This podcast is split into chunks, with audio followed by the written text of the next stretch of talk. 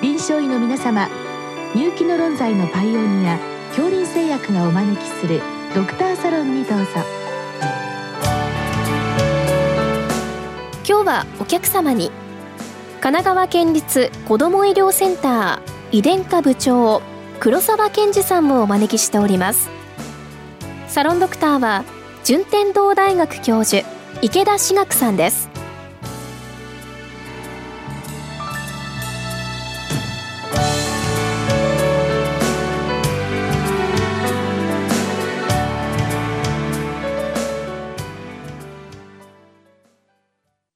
先生よろしくお願いいたします。よろしくお願いいたします、えー、本日はですねトリーチャーコリンズ症候群の診断と治療についてというご質問が来てるんですけどもあのトリーチャーコリンズ症候群って疫学は分かっているんでしょうか？はい。海外の調査ではおおよそ1万出生から5万出生に一例とされてますけども日本においては正確な疫学調査がなされたということはないので厳密にははっきりした頻度というのは出されてないと思います。ただ人種差はおそらくないので海外と同じ頻度だとは思います。よくあのまあ数の少ない難病というとまあ、指定難病とかですね小児慢性疾患に指定されてたりするんですけど、はい、トリチャコリンズ症候群は指定があるんでしょうか？いえトリチャコリンズ症候群は現在のところ指定難病でもないし小児慢性特定疾病にも挙げられていないというのが現在の状況です。まあ後で伺いますけど、それぞれの症状によって、まあその指定難病のような形になるという考えでよろしいんでしょうか？そうですね。あのそれぞれの医療費、まあ、乳児期の治療に関しては乳児医療なども当然得られるわけなので、医療的な補助は適切にはなされているとも思います。なるほど。それでやはりまあ希少疾患ですけれども、原因は分かっているんでしょうか？はい、トリーチャーコリンズ症候群の原因は遺伝子によるものです。最も多くは TCOF1 という遺伝子です。この遺伝子の異常によるトリーチャーコリンズは、トリーチャーコリンズ症候群の大体8割から9割ぐらい。他に、えー、原遺伝子として挙げられているのが POLR1C、ポル R1C、それからポル R1D、ごく最近、ポル R1B ということで、えー、RNA ポリメレースに関わるサブユニットを構成するタンパクを作る遺伝子の異常によってトリジャコリンズが発症するということが分かってますので、で現在、まあ、おおよそとしては4つの遺伝子が知られているというところです。じゃあ、あの RNA ポリメラーゼの、まあ、一群のもののどれかのサブユニットに、まあ、変異が入っていて、機能がうまくいかないという、それによって症状が出ると。そうですね。はい、これはあの体性期のこう、まあ、成長段階においてこういった酵素群が異常になって、まあ、形態的機能的機能異常が起こるという形なんでしょうかおっしゃる通り、えー、モデル動物、えー、ゼブラフィッシュとかマウスとか実験動物を使った研究では確かに、えー、トリーチャーコリンズ症候群としての顎顔面の異常は観察再現することはある程度できるんですけどもなぜ顎顔面に限定するのかとかですね、えー、そういったメカニズムの全貌はまだ解明されてないということになっています。この遺伝子4つございますけれどもあの遺伝形式っていうのはどうなってるんでしょうか、えー、遺伝子ごとに少し、えー、異なります多くの場合は TCOF1 も含めて多くの場合は上染色体優性遺伝病ですで、えー、っと先ほどの申し上げた遺伝子のいくつかの一部には上染色体劣性遺伝病というものもあります。したがって、えー、遺伝子の、えー、検査なぜ重要かというと次のお子さんはどうなんでしょうかという時に正確な遺伝、再発可能性の評価では遺伝子での確定というのが重要となってくると。優性遺伝病で親に症状がなければ当然次のお子さんでの可能性というのは低くなって、えー、新生突然変異と、えー、上染色体劣性遺伝病だとすると両親が異常なくても両親がそれぞれ遺伝子の異常を持っててそれが子どもに伝わったということになれば、えー、次の子どもでの発症確率は 25%4 分の1になるというところになります。しかし実際はトリーチャー・コリンズ症候群の難しさはほとんど症状が軽すぎてトリーチャー・コリンズと認識できないぐらい軽い人から、えー、明確にトリーチャー・コリンズ症候群と診断できる方まで家系内で同じ遺伝子の異常でもものすごい幅があるので結局一番信頼できる診断の確定というのは遺伝子に頼らざるを得ないというところになるんだと思います。こうした遺伝カウンセリングの時に遺伝子の検査の結果というのは有用となると思われます。なるほど家族内でもいろいろ多様性があるということなんですね。そうですなるほど。それからやはりあのその家族内でも多様性がある症状というどんな症状なんでしょうか？はい。えー、極端に同じまあお子さんで例えば、まあ、典型的な胸骨あるいは下顎骨の形成不全それから外耳道の閉鎖外耳の奇形、えー、下眼瞼下まぶたの欠損あるいはまつげが生えてない欠損あるいは毛髪の1以上、まあ、ちょうどもみあげの部分が、えー、少し変化しているということですね、まあ、そういった典型的なトリーチャー・コリンズ症候群のお子さんもいれば実はおじいちゃんは同じトリーチャー・コリンズ症候群の遺伝子を持ってたけども、ほとんどちょっと顎が下がっているというか、えー、低形成で、ほとんどまあ言われない限りはわからないというご家庭、そういうふうに同じ家系内でもものすごく幅があるというところが診断の難しさになるんだと思います。これは論文でも複数報告されてて、我々も実際臨床で経験しているところです。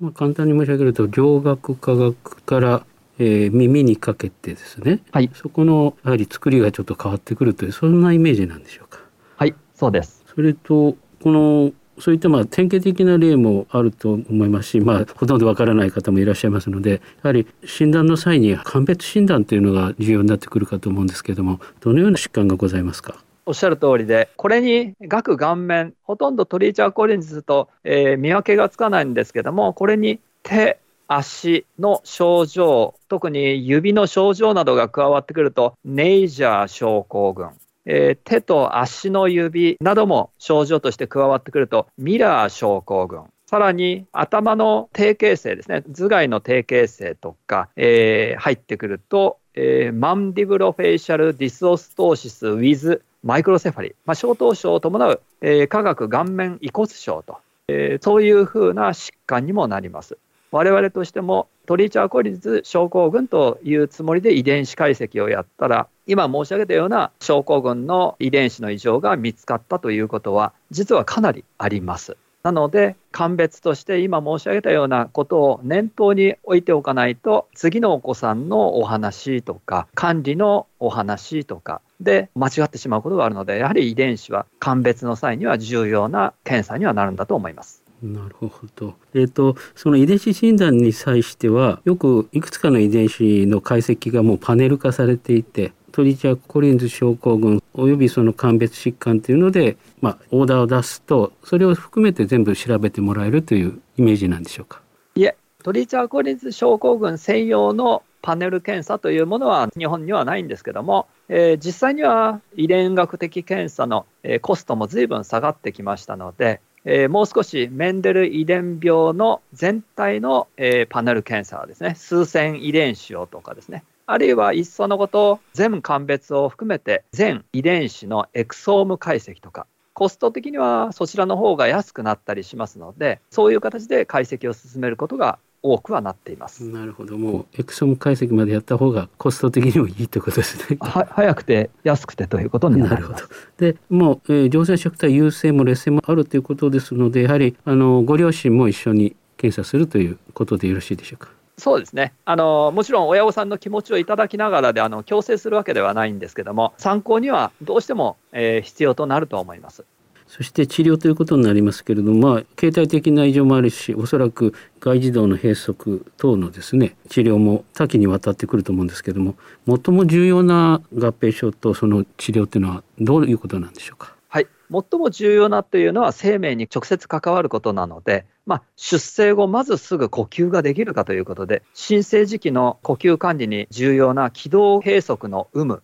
重症度と、これがまず第一になります。えー、気道閉塞が厳しい場合に、つまり顎、科学の低形成があまりにも激しい場合には、気道閉塞となりますので、その場合には出生後すぐに気管切開あるいは呼吸管理ということになると思います。それがまず医療管理として。で、そうなると今度は栄養管理。えー、当然、経口摂取がすぐにはできませんので、栄養チューブによる栄養管理なども必要にはなると思います。えー、顎顔面に関してはもう少しその後になりますが口外列の修復術それから顎顔面の修復術ということに徐々に移行する、えー、しかも複数回必要にはなると思います。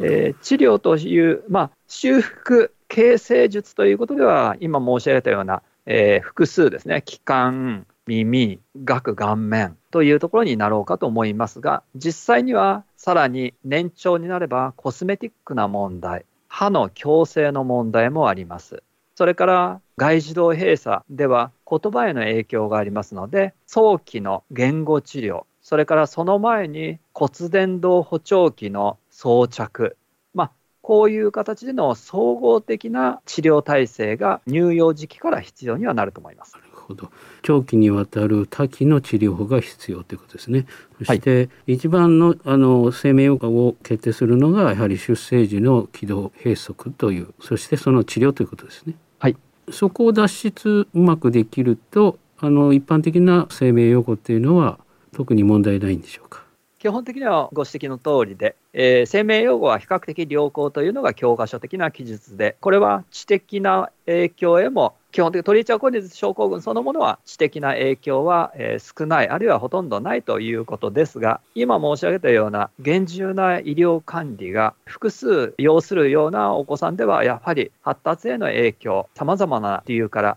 影響がないわけではないというふうには思われます。え、思春期以降は自我の確立が進む時期でもあります。トリチャコニズ症候群に限りませんが、顎顔面に特徴を有する先天異常症候群では、本人への説明や理解を促すこと、心理的サポートも重要です。えー、さらにここに遺伝に関する次世代への影響の問題も入ってきます。なので、継続的な支援っていうのは様々な理由から必要になります。えー、自我の確立の時期は顎顔面の修復時期とも重なります。さらにこの時期は進路決定の時期とも重なります。なので、顎顔面の専門家、遺伝医療の専門家、心理サポートの専門家、多くの医療スタッフが乳幼児期から成人期にかけてサポートできる総合的な体制がおそらく医療には大事なんだと思います。どうもありがとうございました。